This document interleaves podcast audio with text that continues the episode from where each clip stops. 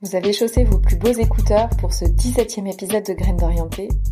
Bien, vous m'envoyez ravi. Ici Juliette et nous partons pour une nouvelle exploration des ressorts de l'orientation et de la réorientation épanouie. Mon invitée du jour est une amoureuse de la richesse humaine, une curieuse insatiable, une exploratrice des multiples du champ professionnel. Il s'agit de Marielle Barbe, auteure de Profession Slasher. Dans cet ouvrage, elle nous donne toutes les clés pour cumuler les jobs et surtout s'assumer. Le bonheur du podcast, c'est de faire des rencontres absolument magnifiques, touchantes, et celle-ci en fait partie. En fait, avec Marielle, on partage vraiment un fort intérêt pour l'éducation et l'orientation. Et comme vous pourrez l'entendre, elle est extrêmement bienveillante, généreuse et dans cet épisode, elle va revenir sur son parcours, sur ses échecs, mais aussi sur son fil rouge, comment le trouver, et sur ses observations sur le futur du travail. On a parlé développement personnel et professionnel, réorientation et épanouissement entre autres. Je vous laisse sans attendre écouter ma conversation avec Marielle et avant, si vous souhaitez donner un petit coup de pouce au podcast, c'est sur l'application Apple Podcast que ça se passe. Vous pouvez ainsi récompenser cet épisode de 5 petites étoiles et le tour est joué. Bonjour Marielle. Bonjour Juliette. Merci beaucoup de me recevoir chez toi. C'est un plaisir.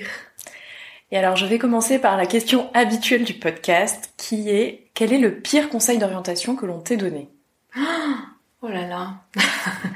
euh, de faire des maths. De continuer dans une euh, filière scientifique parce que je faisais partie de cette génération euh, où il fallait choisir euh, un bac scientifique. Et comme j'étais bonne élève en troisième, en seconde, eh bien, euh, j'ai choisi la voie royale et j'ai choisi les maths alors que je détestais ça. D'accord. Et alors, du coup, comment ça a ensuite impacté ton parcours Est-ce que ça t'a pesé dans les études ensuite? Ça a changé simplement, je pense, le cours de ma vie professionnelle. Parce qu'en fait, euh, j'ai été très bonne élève jusqu'en seconde.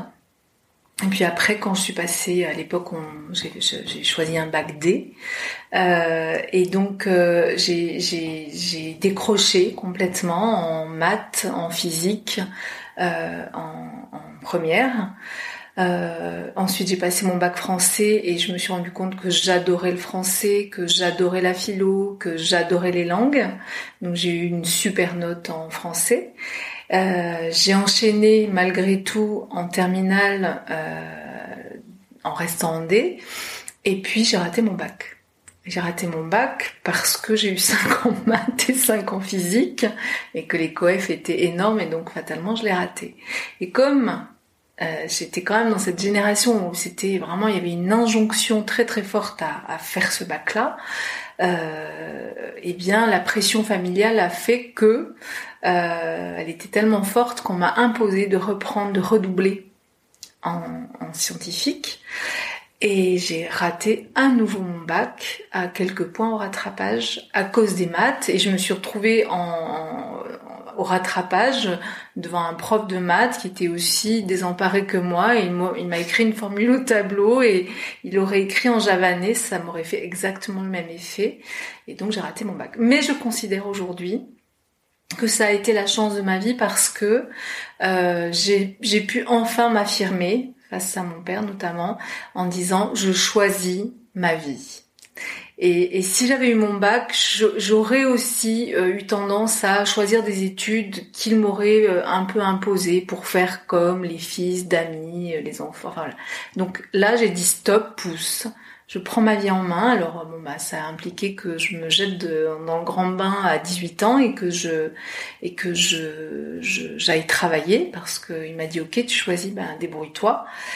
Et en fait, j'ai découvert que j'adorais apprendre en travaillant, en faisant, en mettant les mains dans le cambouis, et enfin dans le cambouis ou en tout cas euh, dans, la, je sais pas, dans l'argile, dans des, choses qui m'intéressaient. Et j'ai découvert comme ça, et j'ai ouvert des portes.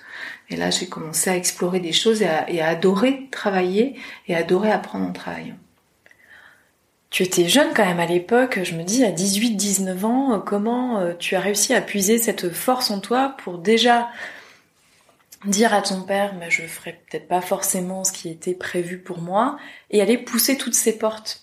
à un âge on n'a peut-être pas forcément la notion euh, du réseau, de, de la capacité d'entreprendre, etc. Où est-ce que tu as puisé cette force? Je, je, En fait, je, je, crois que là, enfin, souvent les gens me disent ça, me disent quelle, quelle chance, quel courage, vous avez tout le temps su arrêter un boulot quand ça vous plaisait pas, rebondir. En fait, j'ai jamais vécu ça comme ça. Oui, effectivement, ce double échec, il a été quand même, euh, c'était pas très agréable d'échouer deux fois au bac. Donc oui, ça a été cuisant et c'est ça, je pense, qui m'a donné la force de dire stop. Voilà, perdu pour perdu, au, moins je choisis ce que j'ai envie de faire. Euh, mais mais finalement, c'était c'est comme par la suite, c'est-à-dire que quand je m'ennuie quelque part, euh, c'était plus douloureux pour moi de rester à un endroit où je n'étais pas à ma place, où je ne me sentais pas en cohérence avec euh, ce qu'on me proposait ou avec euh, les sujets sur lesquels je travaillais ou l'environnement dans lequel j'étais ou, ou les gens avec qui je travaillais, enfin en tout cas l'ambiance de travail. C'était plus difficile pour moi que de partir, quitte à prendre le risque de me retrouver parfois euh, dans voilà dans, dans, dans, un grand vide euh, et à prendre parfois un job alimentaire. Mais je préférais ça en sachant qu'il y avait une échéance. Je prenais un job de, de trois mois, ça me permettait de voilà de subvenir à mes besoins fondamentaux pour me donner le temps de, de trouver vers où aller et ce que j'avais envie de faire. Donc pour moi, ça n'a jamais été du courage ni de l'audace chez moi. Ça a été vraiment une espèce de, de, de, réflexe de survie, de, de, de bon sens. Euh, je, je voilà, c'est je peux vraiment. Alors, il n'y en a rien à voir avec du courage pour moi, hein, en tout cas. Voilà. Alors, je vais nous amener quelques années en arrière et faire un lien avec ton livre sur la vocation. Dans le livre, tu mets en garde contre les illusions que peut porter la vocation. Est-ce que toi, jeune, tu avais une idée précise de métier que tu aurais rêvé d'exercer Maintenant, aucune. Aucune. D'abord, je pense que dans mon environnement personnel, familial, euh, ma mère ne travaillait pas, elle était femme au foyer, on disait à l'époque. Mon père il faisait un métier qui lui a jamais vraiment plu euh, et, et, pas du tout en accord. Il travaillait dans le nucléaire, il était très écolo, donc pas du tout en accord avec ses valeurs. Euh, mais avec lui, cette voilà, cette, hein, on est, il sortait finalement de la guerre, il a connu la guerre, donc il se disait, euh, voilà, il faut privilégier la sécurité de l'emploi. Il était fonctionnaire. Euh, et donc j'avais pas de référence, j'avais pas de point d'appui, de personnes qui me donnaient envie de, de, de voilà de de, de, de, m'engager dans un métier qui était passionnant, pas du tout. Et puis rien ne me plaisait, enfin finalement tout me plaisait. Et, très très vite, en tout cas au moment de, du collège, quand on a commencé à se poser cette horrible question de qu'est-ce que tu veux faire plus tard, quel métier hein, au singulier, et c'est encore le cas. J'ai une fille de 15 ans, on lui demande encore quel métier elle fera plus tard, alors qu'on sait aujourd'hui euh, que l'OCDE annonce que nos enfants feront en moyenne, euh, les moins de 30 ans, euh, dont toi, feront en moyenne 13 métiers, pas de job dans leur vie. On leur demande encore d'en choisir qu'un. Bref, et donc moi, intuitivement, déjà quand j'avais 13-14 ans, j'avais la sensation que je pouvais tout faire. J'avais envie des métiers de, de, la culture, euh, de l'art artistique pouvaient m'intéresser, euh, des métiers autour du soin, du corps pouvaient m'intéresser. Après, il y a plein de métiers que je connaissais pas. Je pense que j'aurais adoré faire de la sociologie, mais je savais même pas que ça existait. Euh, bon, donc je sentais intuitivement et après au lycée encore plus qu'il y a plein de choses qui pouvaient m'intéresser, mais j'étais hyper timide. Je manquais cruellement de confiance en moi quand j'étais enfant. Je suis encore, je vais encore me battre hein, sur certains sujets aujourd'hui encore à 50 ans passés. Mais je, je, donc comme je manquais cruellement de confiance en moi, je, c'était même pas pensable que, que je puisse dire, euh, bah, moi en fait, il y a plein de choses que j'ai envie de faire et finalement je sens que je pourrais faire potentiellement plein de choses parce que déjà j'arrivais pas à, à, dire euh, je voudrais faire ça, je voudrais être institutrice ou kiné, donc je trouvais ça extrêmement prétentieux de dire euh, bah moi je peux un peu tout faire finalement. Donc je, je ne disais rien. Ça soulève en creux une question qui est celle de la légitimité, je pense qu'on y reviendra plus tard. D'abord, je voudrais qu'on définisse euh, ce qu'est qu'être slasher pour les auditeurs et auditrices qui euh, ne connaîtraient pas encore ce mot, qui est pourtant rentré au dictionnaire, comme on ouais, avant de ça, C'était ma, ma bonne nouvelle du 8 mai, c'était que le terme slasher est rentré dans le Larousse 2020. avec un U à la française, qui peut, ce qui permet de, de comme je l'écris euh, dans le livre, qui permet de le féminiser. Donc ça, c'est vraiment, euh, je, franchement, j'ai terminé d'écrire le livre euh, exactement en mai 2017. Jamais, je, même si je sentais bien que les choses allaient aller vite, je n'aurais imaginé qu'en 2019, le terme rentrerait dans le Larousse. Donc ça, c'est vraiment une chouette nouvelle. Donc Effectivement, la définition du Larousse, d'ailleurs, euh, on pourrait la, la, la, on pourra, tu pourras la donner, euh, voilà, à l'écrit. Euh, c'est un slasher, c'est une personne qui cumule plusieurs activités professionnelles en même temps. À quel moment déjà tu as eu envie d'écrire sur ce, sur ce plus que terme, sur le fait d'être slasher? Et est-ce que tu peux aussi nous parler un petit peu de ton parcours toi-même, du coup, de slasheuse? Alors, euh, je vais commencer par le parcours, peut-être. Euh, donc, j'ai raté mon bac. Euh, et après ce, dès que je suis rentrée dans la vie active, finalement, ma vie professionnelle, elle s'est construite autour d'opportunités parce que je, justement, j'avais plein d'envies, mais pas une précise. Hein, la vocation, elle m'était pas tombée du ciel. Et je l'ai attendu encore après pendant des années, mais, mais je pense que c'était c'est plus la bonne question à se poser aujourd'hui. On y reviendra peut-être après, euh, y compris euh, la question de la reconversion. À mon avis, c'est plus la bonne question à se poser. Donc j'ai commencé ce parcours professionnel par une opportunité qui a été de travailler euh, avec des enfants dans une école alternative à Avignon parce que euh, ma maman avait une boutique euh, bio et, euh, qu'il y avait une de ses clientes qui lançait cette école et qu'elle m'a demandé de, l'accompagner. Donc j'accompagnais les enfants en le matin, sur le temps de déjeuner, et sur l'aide aux devoirs, enfin l'étude le soir. Et en parallèle, je travaillais pour le Festival d'Avignon pendant l'été pareil, par une rencontre, une opportunité aussi avec un client hein, de la boutique de ma maman. Euh, et, euh, et en parallèle, j'ai monté une association pour organiser des concerts de musique. Donc en fait, ma vie professionnelle, elle a déjà commencé par du en même temps. Toujours. Donc moi, j'ai slashé au long cours parce qu'en fait, j'ai eu des grandes périodes dans ma vie professionnelle. Et en même temps, j'ai toujours eu en parallèle d'une activité peut-être plus alimentaire principale, des activités euh, qui euh, étaient euh, rémunératrices hein, souvent, mais voilà à, temps plus partiel. Donc j'ai, si je dois schématiser un peu mon parcours, donc au moment où j'ai fait, j'ai démarré toutes ces activités, c'était à Avignon. En même temps, je me suis formée très très jeune à plein d'outils de développement personnel.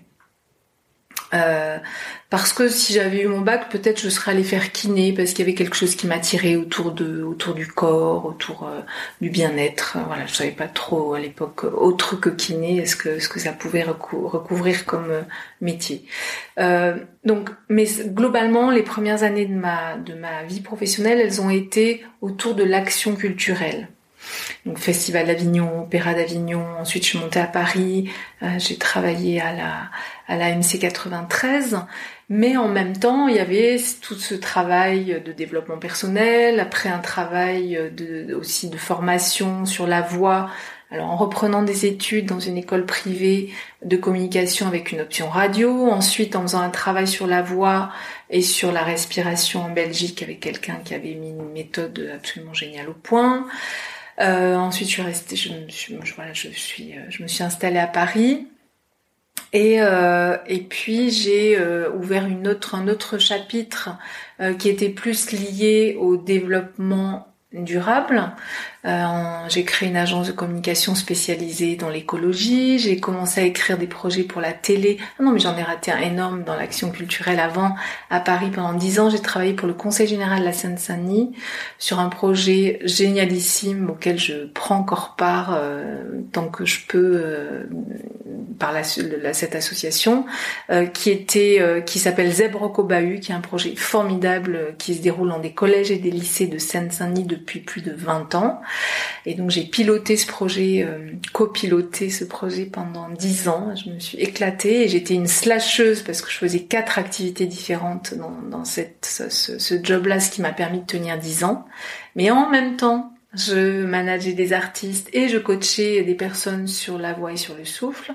Donc là, j'ai bouclé l'action culturelle. Ensuite, j'ai ouvert le chapitre développement durable, écologie, en commençant par écrire des projets pour la télé, en créant mon agence de communication spécialisée dans l'écologie. Et là, j'ai eu la chance de côtoyer Colibri, Pierre Rabhi, Cyril Dion, de commencer voilà, à travailler avec tous ces gens-là. Ensuite, je me suis rendu compte que je n'étais pas faite pour être chef d'entreprise, donc euh, je suis redevenue consultante. Mais entre-temps, j'ai eu toute une période où j'ai été intermittente du spectacle, où je faisais de la formation pour des intermittentes du spectacle, où j'étais assistante réalisatrice sur des projets sur l'éducation. Il y a toujours eu ce fil quand même hein, euh, autour de l'éducation, l'orientation, euh, et, et, même à Zebrock pendant dix ans, euh, j'ai cru que ce qui me passionnait à l'époque c'était la musique et en revisitant mon parcours, en écrivant le livre, je me suis rendu compte que ce que j'aimais le plus faire à ce moment-là avec ces ados, alors que j'avais 27 ans quand j'ai commencé, c'était de les aider justement à révéler leurs talents, à découvrir pourquoi ils étaient doués. Et ça, ça a été et ça en, voilà, c'est vraiment la découverte, c'est que ce fil conducteur de mon parcours, c'est que quoi que j'ai fait, ce qui m'importait, que ce soit dans l'action culturelle avec ces ados, dans le développement durable, dans l'écologie, c'était aussi de révéler des potentiels, soit de personnes, soit d'organisations, pour euh, contribuer euh, à faire tourner le monde dans le bon sens. Donc euh, ensuite il y a eu cet épisode écologie développement durable. Euh, et ensuite je me suis rendu compte que euh, j'ai été consultante. Là j'ai fait des missions justement. Je travaillais beaucoup avec Cyril Dion pendant trois ans. Et ensuite je me suis rendu compte que c'était super l'écologie que j'avais vraiment cru que j'allais pouvoir changer le monde en travaillant dans l'écologie, mais je suis revenue en fait à mes premières amours qui étaient l'humain, enfin en tout cas ce, cette première euh, premier élan que j'ai eu. Et en me rendant compte et à la connaissance de soi que si on oubliait cette partie-là, on pouvait être le plus grand, c'est Pierre Rabhi hein, qui dit ça, qu'on peut être le plus grand écologiste de la Terre et être euh, le pire des maris, le pire des employeurs, le pire des parents, euh, voilà, et que la dimension humaine de voilà de, de, de bien se connaître, de d'incarner, d'être en cohérence avec ses valeurs, ça passe par l'humain et par la connaissance de soi. Et là, je suis revenue à ça en proposant euh, des, en travaillant sur des projets au carrefour justement du développement personnel et professionnel de formation autour du projet professionnel et là j'ai ouvert voilà une nouvelle porte de où j'ai été formatrice coach pour des pour des cabinets euh, de formation, pour euh, des entreprises, pour des particuliers, et c'est là que l'idée du livre a commencé à germer. Et ce livre, il s'est imposé à moi. C'est-à-dire qu'à un moment, j'y ai pensé au départ plus en me disant, bon, j'avais découvert que j'étais slasheuse, donc ça a été vraiment une immense libération pour moi. Ensuite, j'ai fait mon coming out professionnel parce que ça suffisait pas de, de de, de, comprendre que j'ai été, il a fallu vraiment que je l'assume. Et quand je l'ai assumé, je me suis dit, bon sang, il faut absolument qu'on fasse bouger les lignes dans l'entreprise. J'ai eu d'abord envie de faire euh, un livre pour l'entreprise, mais c'était trop tôt à ce moment-là.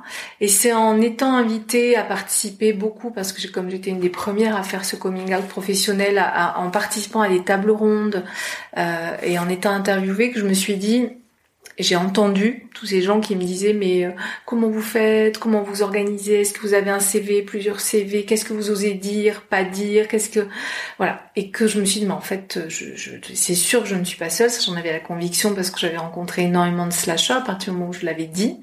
Et je voyais bien que ça faisait souvent un écho très très fort chez les gens, mais là je me suis dit vraiment en fait, moi, depuis 20 ans, j'ai construit 25 ans même, j'ai construit de manière empirique tous, mes outils, je me suis arrangée, j'ai bidouillé avec mes CV, etc.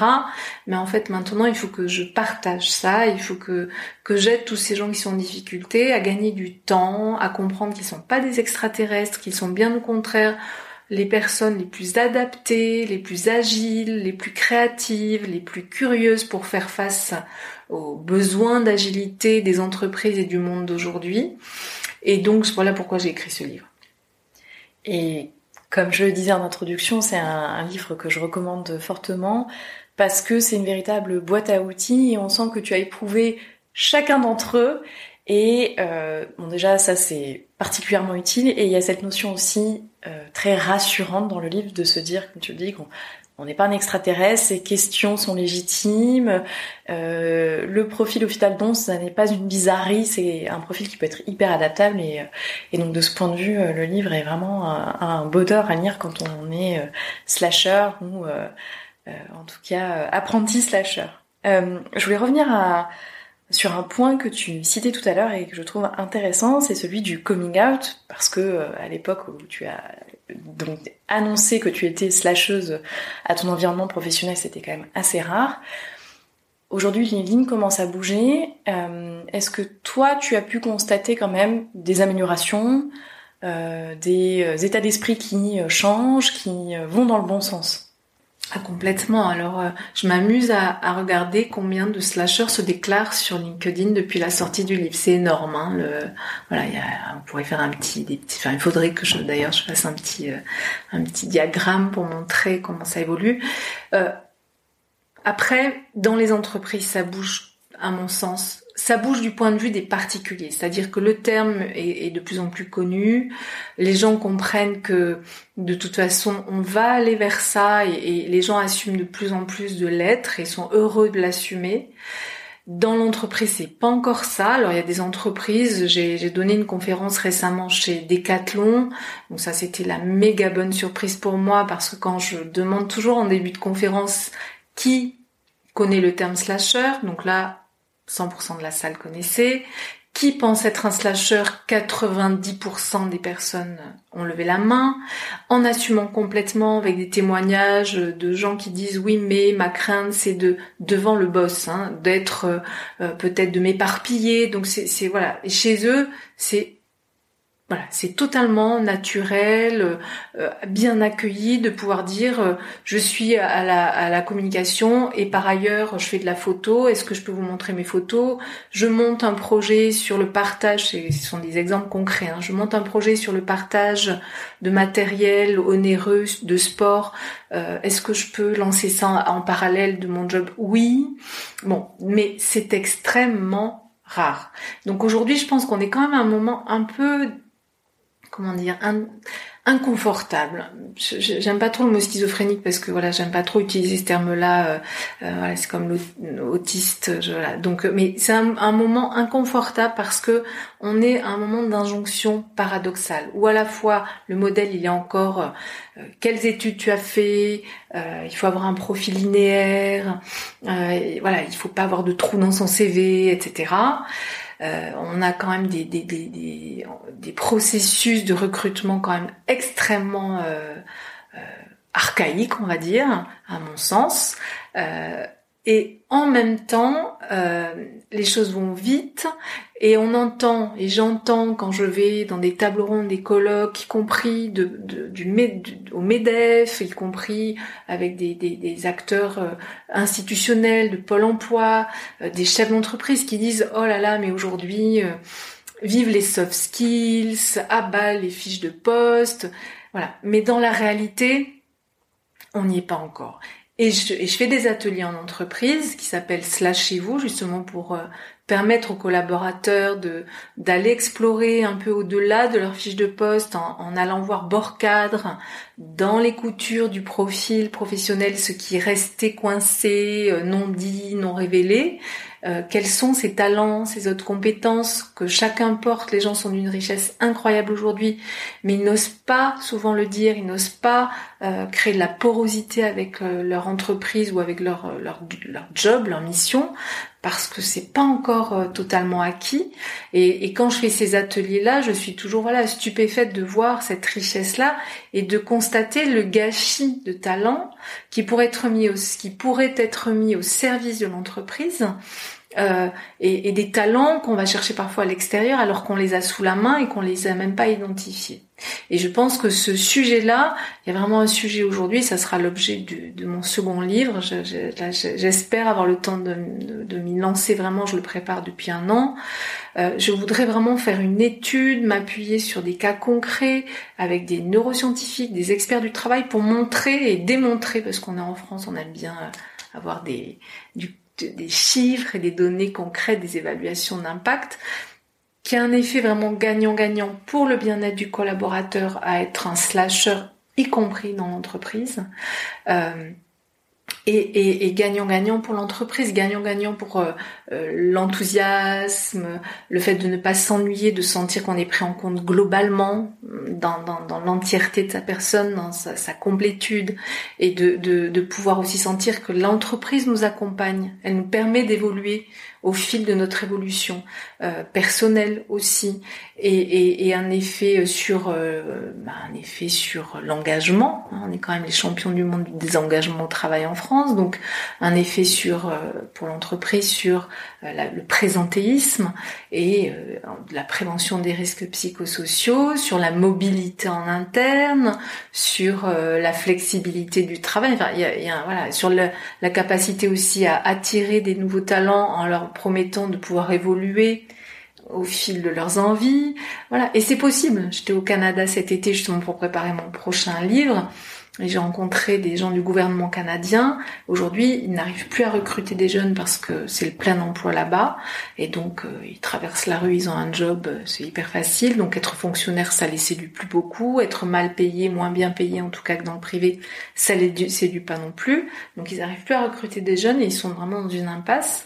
Et ils ont décidé de leur permettre justement d'être slasher au long cours. C'est-à-dire que on revisite tous les six mois à deux ans euh, et on re-questionne en tout cas tous les six mois à deux ans l'acquisition des compétences dans une mission et les appétences que l'on a. On fait croiser tout ça et on leur propose des missions euh, correspondant à leur évolution personnelle. Donc si un gouvernement est capable de le faire, je suis convaincue, archi convaincue que euh, n'importe quelle entreprise peut le faire. Et je l'ai vu chez Decathlon, ils font ça de manière totalement euh, intuitive, empirique, sans que ça rentre dans des super process, des super euh, programmes de je ne sais quoi, RH. Pas du tout, c'est comme ça et ça marche. Donc je, je suis convaincue que c'est possible et que tout le monde a y gagné, vraiment. Tu disais tout à l'heure que la question pour euh, les personnes qui souhaitent se reconvertir se posait plus aujourd'hui dans ces termes. C'est un point qui m'intéresse. Pourquoi? Parce qu'en fait, ce que je constate, j'accompagne aussi un cabinet de, de, formation qui fait beaucoup de bilans de compétences, et parfois la directrice qui, mène ces bilans me, aiguille vers moi des profils euh, bah, typiques justement euh,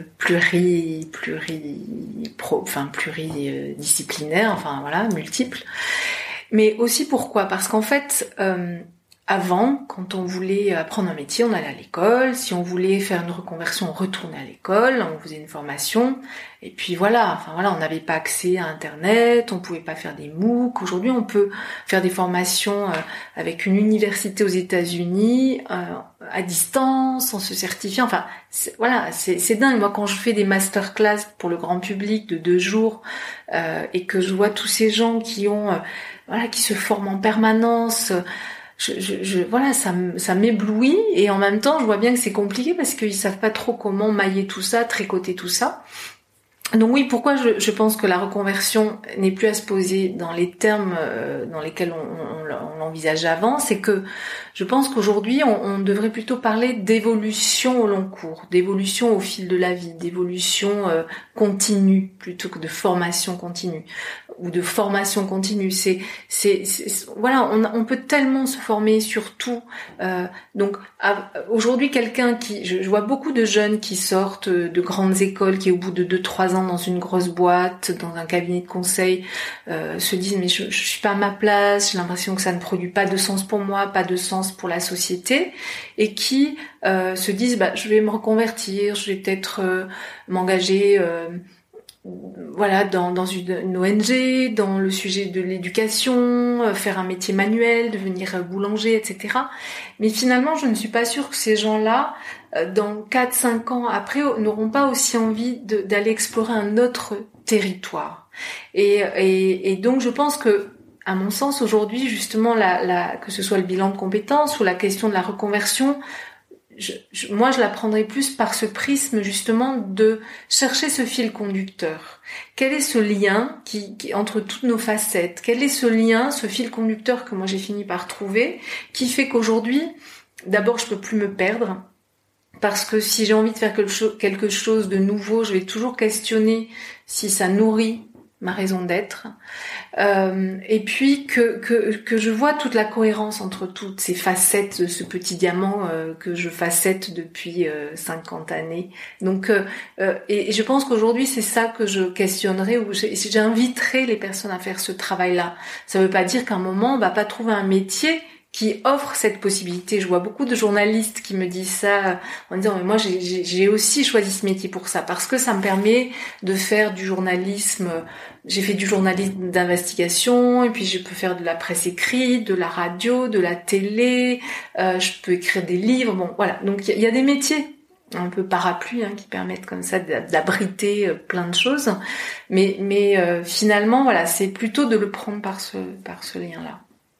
Ça me fait penser à une parole de Bertrand Uzef, qui est le cofondateur de Welcome to the Jungle et qui était dans le podcast, et qui me disait euh, à Welcome, en fait, maintenant on accueille des, des personnes qui se sont reconverties, qui étaient devenues euh, boulangers ou restaurateurs, et qui, comme tu le dis, quatre ans après ont envie d'explorer de nouveaux horizons et qui intègrent Welcome to the Jungle, donc des profils euh, doublement atypiques.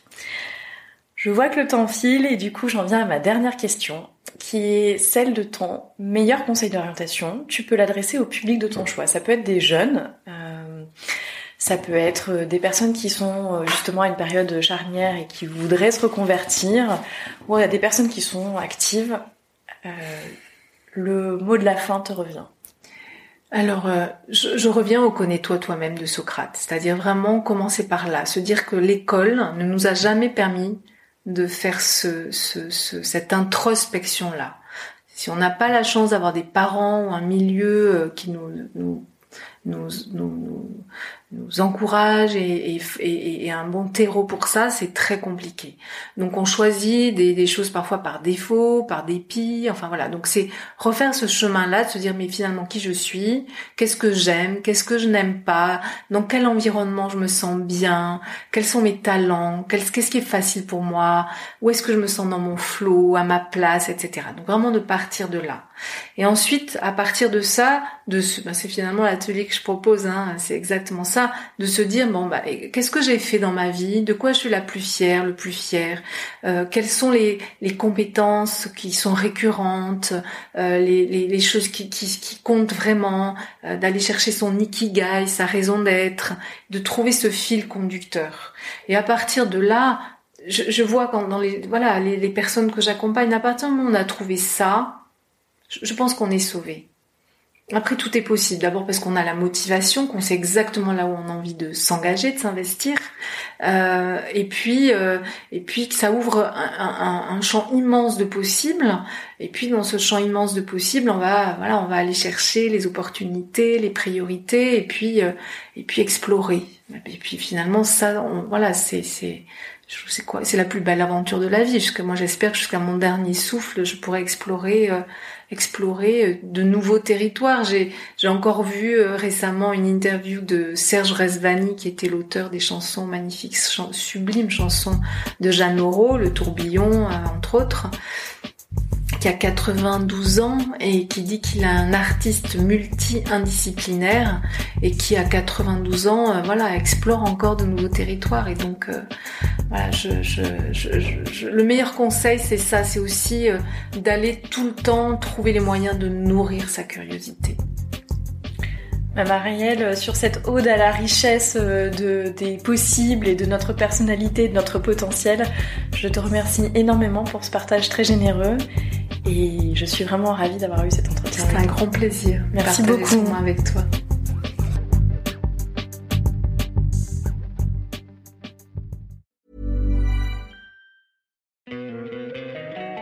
Don't you love an extra $100 in your pocket? Have a TurboTax expert file your taxes for you by March 31st to get $100 back instantly. Because no matter what moves you made last year, TurboTax makes them count. That means getting $100 back and 100% accurate taxes only from Intuit TurboTax. Must file by 331. Credit only applicable to federal filing fees with TurboTax full service. Offer can be modified or terminated at any time.